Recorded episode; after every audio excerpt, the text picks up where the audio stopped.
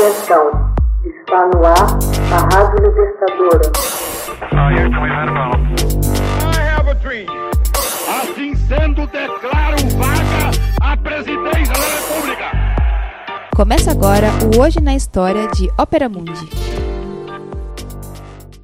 Hoje na História, 28 de julho de 1750, morre o compositor alemão Johann Sebastian Bach.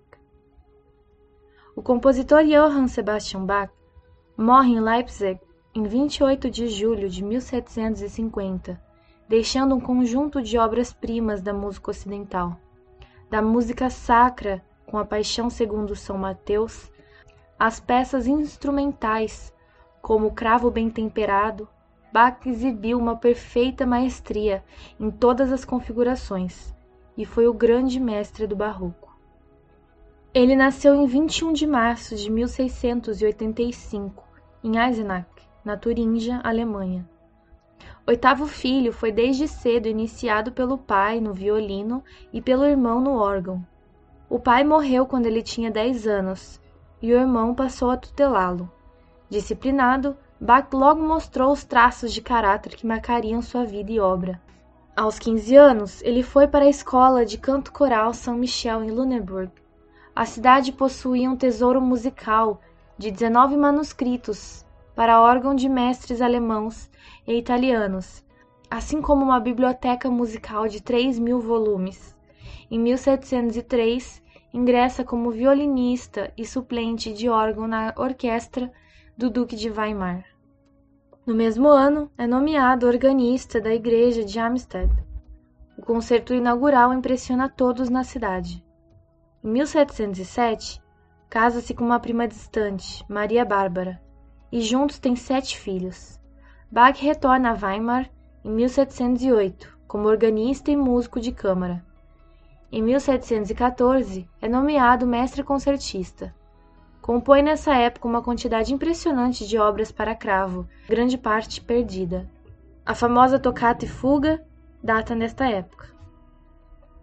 Durante suas estadas em Mühlhausen e Weimar, Bach comporia muitas de suas obras-primas, as cantatas Actos Trágicos e Deus é meu Rei, de 1707, as peças para órgão Alla Breve, em Ré menor, de 1709, Grande Passacaglia, em Dó menor, de 1716, e o Concerto Italiano para Cravo, em 1717.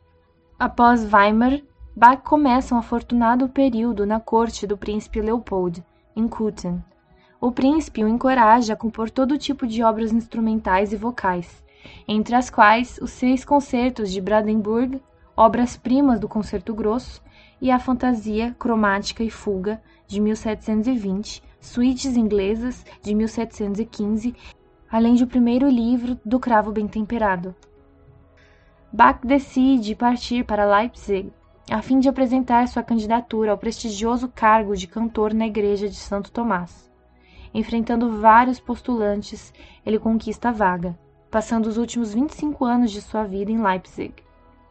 Compôs obras grandiosas que seriam mal compreendidas e pouco apreciadas, cerca de 300 cantatas, um Magnificat de 1723, cinco paixões, da quais só duas chegaram aos nossos dias, as Paixões segundo São João, de 1723, e Paixões segundo São Mateus, de 1729.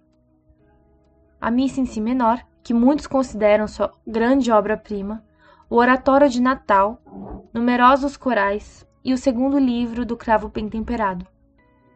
Procurado pelos músicos e adulado pelos nobres de toda a Europa, vê, em 1749, sua saúde se alterar Sofre de catarata a ponto de ficar cego após duas operações. Dita, sem poder acabar, A Arte da Fuga, sua derradeira obra. Em 22 de julho de 1750, é acometido de ataque cardíaco e seis dias depois falece. Hoje na História, texto original de Max Altman, organização Haroldo Cerávalo, locução Camila Araújo, edição Laila Manuelle. Você já fez uma assinatura solidária de Opera Mundi? Com 70 centavos por dia, você ajuda a imprensa independente e combativa. Acesse www.operamundi.com.br/apoio.